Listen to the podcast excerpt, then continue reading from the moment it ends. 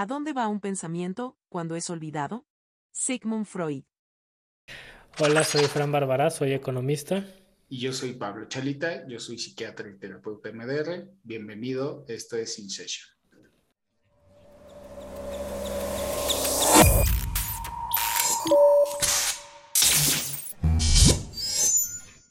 El que toma medicamentos y se niega a hacer dieta, pierde la pericia de sus médicos. Proverbio chino. Este, ok, hay una chava en Instagram que se llama la Glucose Goddess. Ok. Es un must seguirla, esa chava. Sí, sí. Está cañón porque ella se puso uno de estos implantes de que te miden la glucosa, estos chips que van por fuera. No sé si los has visto. Pues nomás te pasas el aparato. Pasa el teléfono. Y lo que ella ha estado haciendo, hace una, voy a decirlo así, una investigación, ¿no? En ella misma. Y ella lo que está muy clavada es en los picos de, glucosa. Sí, ajá. Porque teóricamente, o sea, hay el pico de glucosa y entonces se sube la insulina para contrarrestarlo, para empezar a almacenar gas y que se queme esa glucosa. Sí. Eh, la, la, insulina, la insulina es una hormona que almacena grasa y favorece a que se consuma la glucosa. Entonces, viene el pico de glucosa, la insulina se activa y dice, necesitamos quemar esta glucosa que está en sangre. Pero el problema es que si fue un pico, pues ya la insulina se elevó y eso favorece la resistencia a la insulina.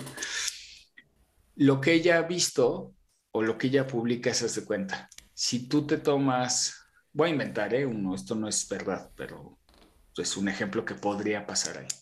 Ella dice, si te comes un pedazo de pastel de zanahoria, pues tienes un pico de glucosa así, ¿no? Y, te pasa que, pasa un nivel verde, digamos, usa un semáforo.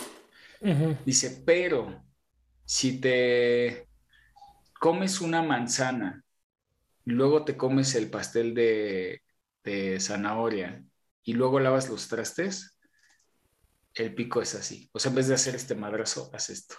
Porque la manzana tiene fibras que deshacen. Pero hay unos hacks rarísimos. Y ahí te ves también porque funciona el vinagre de manzana y todo esto. Pero ahí lo Los ves. Los MCT oils y todas estas cosas, ¿no?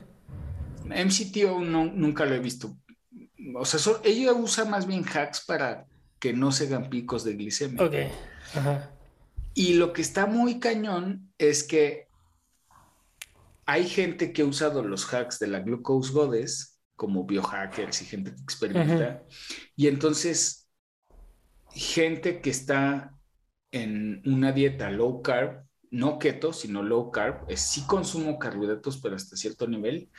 Sí. Pero lo que hacen es usan los trucos de la Glucose Goddess y entonces, aunque consuman más glucosa, teóricamente más, glucosa, y se deberían de salir de cetosis, como no se da el pico de glicemia, siguen en cetosis. Ok.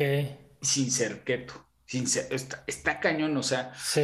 eso cuando lo empiezas a integrar y es un poco como el espíritu de lo que yo quiero hacer, ojalá y algún día, ojalá y se logre crecer de por qué quiero que muchos terapeutas de diferentes áreas usen estimulación, porque este conocimiento, el de Fung, el de la glucose goddess, cuando la gente lo empieza a integrar y empieza a experimentar, pues a lo mejor dices, ah, mira, posiblemente no necesito ser keto, sino puedo ser low carb, tal vez no el más estricto, sino uno mediano, solo aplicando ciertos trucos cuando voy a comer ciertos alimentos, organizándome ya y siendo así, por este, que esto es lo que me hace sentido justo que no me gustó de este libro, porque este libro es como... te voy a hacer que tú intuitivamente aprendas a ver qué es lo que tu cuerpo necesita, porque cada cuerpo es diferente, ¿no? No, te digo, eso fue uno de los primeros que, digo, Fung ya lo corrigió, o sea, yo ya vi en nuevas actualizaciones que él ya corrigió esas estrategias eh, y cosas que él pensaba que sucedían acorde a la ciencia, que eso se me hace bien, es lo apropiado. Eh, pero fue uno de los errores. O sea, yo creo que necesitamos el ejercicio y sobre todo el de creación de masa muscular, que quiere decir el uso de peso muerto, ya sea pesas, calistecnia, pues cualquiera de esas ramas, porque uno consumen más este, calorías en su destrucción y reconstrucción. La masa muscular tiene un tono de mantenimiento, o sea, la masa muscular si no la mantiene se, se joda, a diferencia de la grasa, o sea, la grasa ahí se queda, pero esta cine tiene una cuota de mantenimiento, entonces mientras tú rompes músculo que se regenera y cuando una fibra muscular se rompe, así a grosso modo se crean dos, sí. se empieza a multiplicar. Sí, sí, sí. Entonces, lo rompes, tienes que usar energía para crear las nuevas y para mantener las que ya han sido creadas. Entonces eso aumenta la tasa metabólica. Entonces, si tú tienes una dieta así, aumentas la, la, tasa metabólica, entonces yo tengo una teoría que no sé si alguien la ha publicado o no, según yo soy el único que la cree, pero luego uno nunca sabe. Y mi teoría es la siguiente, que el cuerpo, cuando pasa una cierta etapa de la vida, posiblemente entre la adolescencia y la juventud, nuestro cerebro, el de cada uno de nosotros, registra así de, ah, con esta cantidad de masa sobrevivo. O sea, yo humano, adulto, para seguir vivo necesito esta cantidad de masa. Y voy a inventar porque yo no sé así como niveles de masa y tal. Haz de cuenta que tu cerebro dice, ok, yo con 100 milimoles voy a sobrevivir. Y a lo mejor tú, tu cerebro dice, yo con 80 milimoles voy a sobrevivir. ¿Por qué digo eso y por qué creo eso? Porque lo que se ha observado en los estudios de dietas, tanto para subir como para bajar, es que los adultos, mientras están a dieta, sí bajan, pero en cuanto la dejan, regresan a su peso regular de adulto. Sí. Pero pasa lo mismo con los flacos o la gente que quiere subir de peso, los que hacen el bulk, por ejemplo.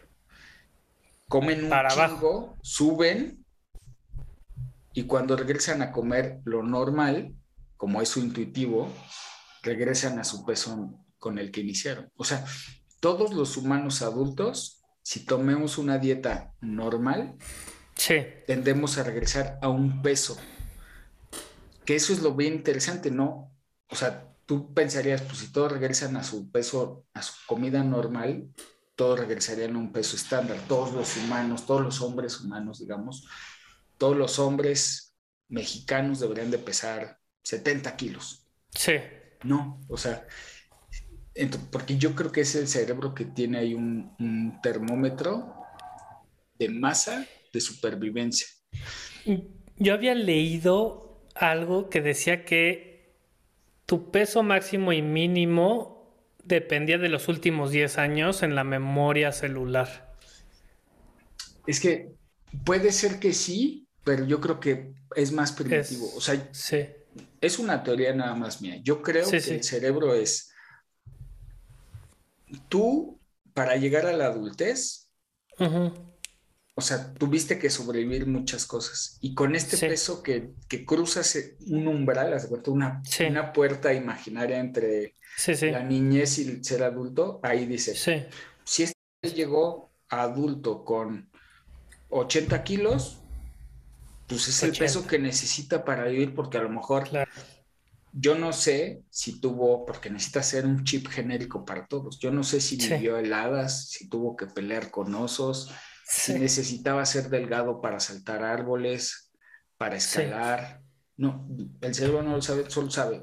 Ok. Entonces necesita mantener esa masa. Es la masa que yo toda la vida voy a decir. Ok. A lo que voy a atender.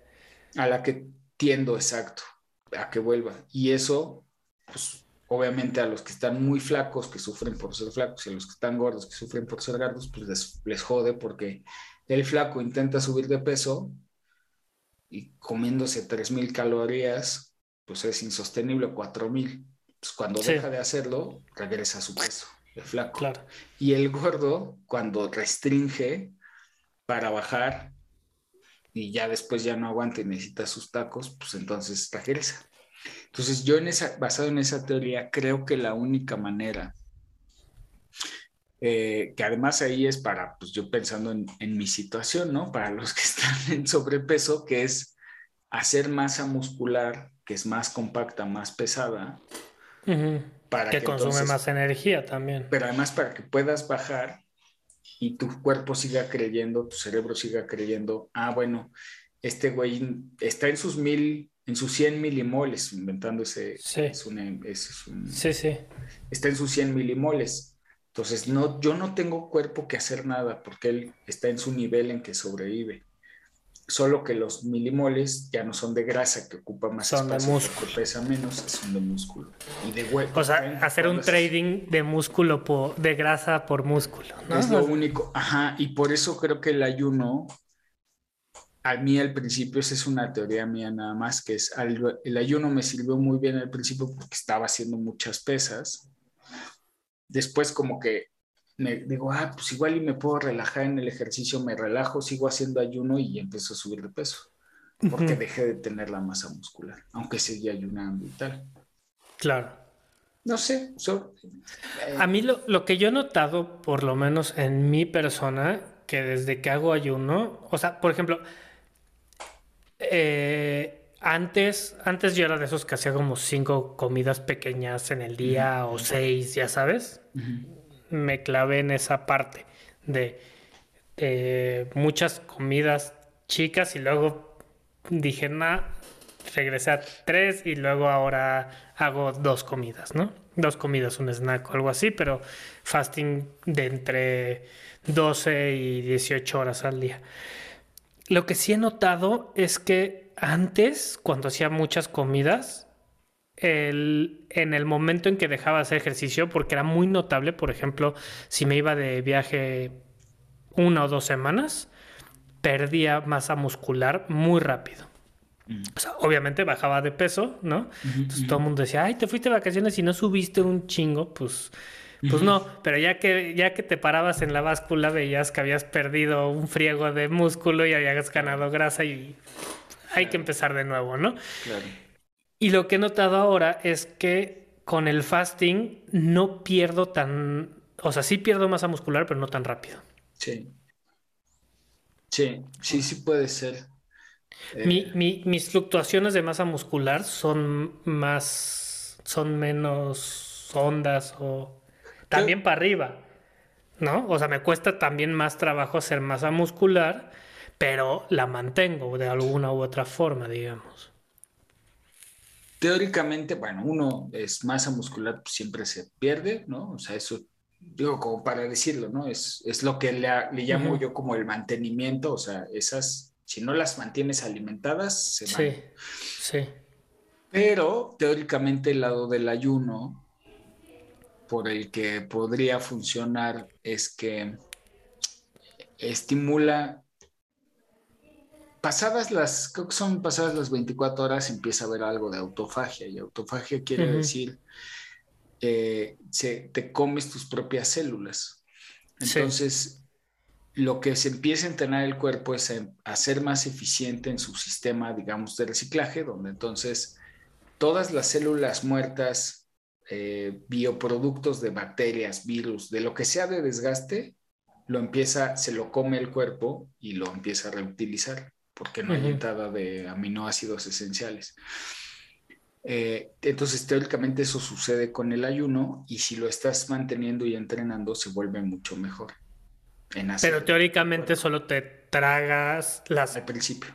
Las malas. Al principio. Y no las buenas, ¿no? Al principio lo malo, ya si hay una deficiencia muy grande, entonces siempre va a haber metabolismo este, catabolismo de, músculo, ¿no? O sea, empieza a haber ya destrucción de masa muscular, de hueso, etcétera, ¿no? sí. y, y, justo ahí va otra parte que yo creo que también tiene que ver el ayuno, que no se ha dicho, no se ha investigado del todo bien. Fíjate, una de las recomendaciones del ayuno es tomar caldo de hueso, pero hacer caldo de hueso tienes que coser huesos durante seis horas, una cosa así. Sí, porque tiene electrolitos y no sé cuántas Entonces, lo que tiene es que tiene muchos minerales y todo eso. Sí. Pero más que eso, más allá que eso, tiene este colágeno. Entonces, tú consumes colágeno y ese este, autofagia sí sigue sucediendo, pero como le estás dando colágeno, no hay una destrucción muscular y ósea tan intensa. Entonces, eh, yo lo que... Yo nada más de pensar cuando leía caldo de hueso decía, qué asco. o sea, esto definitivamente no es lo mío, pero bueno. Entonces yo creo que aunque... ¿Tú sí te los haces? No, yo no, nunca me los he hecho, pero yo lo que hago es, eh, también por el gimnasio, o sea, por las pesas, yo tomo 10 gramos de colágeno hidrolizado todos los días. Ok. Que me ayuda a, tener eso. Entonces, lo que no sé, todavía nunca he hecho una prueba ni nada, es eh, probar el colágeno en ayuno. Está interesante. A mí lo que, lo que ya no me comentaste era esta parte de juntarla con una dieta keto. Es que es eso, lo de keto funciona bien donde se indica es en convulsiones, crisis epilépticas, gente que tiene crisis, les ayuda, sí les ayuda la, la, dieta keto. Yo, desde mi punto de vista, este, pues sí, desde mi juicio personal, es, creo que el, el keto o sea, si bajas de peso, es insostenible y quién sabe qué consecuencias pudiera tener a largo plazo en un individuo, en un adulto sano, digamos, ¿no? Alguien que no tiene crisis epilépticas. Creo que vivir con ayuno, o sea, lo más low carb posible, ¿no? Dentro de lo que se pueda, pero aplicar trucos como los de la glucose godes para que te mantengas en cetosis. Sí Sí. Eso sí Porque es sostenible. Esto fue algo que me saltó justo leyendo el libro. Él habla de una blue zone, ¿no? Y sí entiendo que hay una blue zone en Japón que es keto, ¿no? Pero las blue zones de Europa no son ketos. ¿A qué se refiere una blue zone?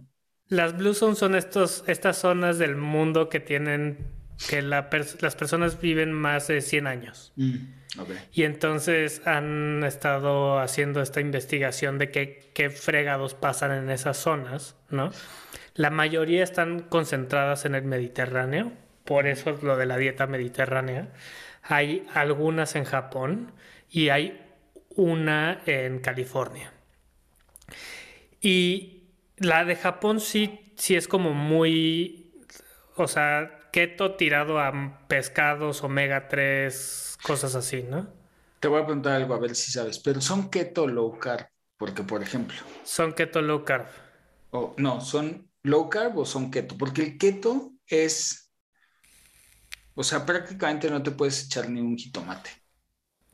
Son, este cuate les llama ketotarians, son keto plant-based. es difícil, yo creo que ah, tendría que leerlo y decirte, ¿no? Mi opinión, pero yo creo que muchos de esos son más bien low carb. Ajá, son low carbs. Muy low, pero...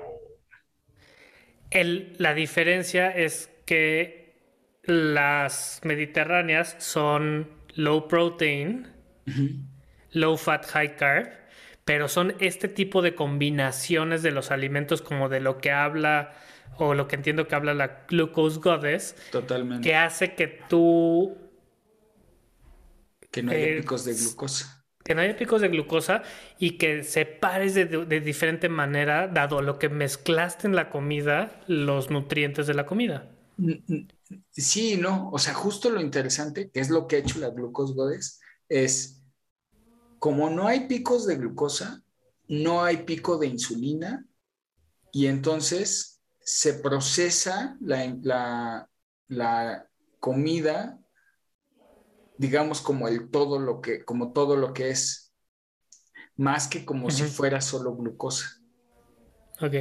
Eso es lo que la glucose goddess nos ha enseñado, que es también la paradoja creo que se llama la paradoja asiática, una cosa así, que es por qué los asiáticos que consumen tantos eh, carbohidratos con el arroz no, no sufren picos de glucosa.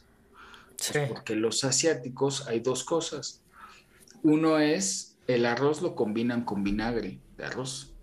Entonces ahí entra la glucos godes y todo lo del vinagre. O sea, el vinagre de arroz hace que el pico de glucosa no existe. Cualquier vinagre. Todos los vinagres son iguales. Entonces, por ejemplo, un hack para las comidas que todos deberíamos de hacer es empezar tu comida con una ensalada con vinagre y aceite. Y ya con eso, lo que comas, la siguiente comida que tengas, no te va a dar el pico de glucosa. ¿Te has dado cuenta que en todos los restaurantes argentinos te sirven tu cortezote de esa carne con tu ensalada esa que no sé cómo le llaman, que es lechuga, jitomate y vinagre? Ajá, sí, sí, sí, eso es lo que sirve. Otra paradoja, por ejemplo, o digo, otra forma como se hace es, pues el arroz y las pastas, cuando las enfrías, después de que se cocen, cuando las enfrías, las dejas que se enfríen, los almidones se convierten en almidones resistentes, que es como si comieras pura fibra. No se absorbe nada de almidón. Ok. Entonces hay que dejar que, la pasta se enfríe. La pasta teóricamente y el arroz, lo, o sea, lo coces, lo enfrías, luego lo metes al refri para que se enfríe bien y se haga esta resistencia. Y luego, que no sé si el choque térmico lo haga de las pastas italianas, que lo pasas en, en, esto. Yo sé de meterlo al refri que se enfríe y luego ya aunque lo calientes, ya es una... Ya es una Esa resistencia no se quita al recalentar. Se convierte en un almidón resistente. Es un cambio físico, o sí, digamos físico, no sé si es físico o químico, no, pues, desconozco, pero es un cambio que sufre en su estructura el alimento y el intestino no lo puede absorber. lo trata como fibra no soluble. Sí, sí, sí no se absorbe nada de, carbohidratos de ese tipo de comidas. Entonces, Pero los japoneses se sirven el arroz directo de la arrocera recién hecho, sí. Con vinagre. Si tienes salud, probablemente serás feliz. Y si tienes salud y felicidad, tienes la riqueza que necesitas. Incluso si no es lo único que deseas. Albert Hoover. Bueno, pues se terminó el tiempo de nuestra sesión y tenemos que terminar por ahora. Espero que hayas disfrutado tanto como nosotros este capítulo. Gracias por escucharnos y nos vemos en la siguiente sesión de InSession.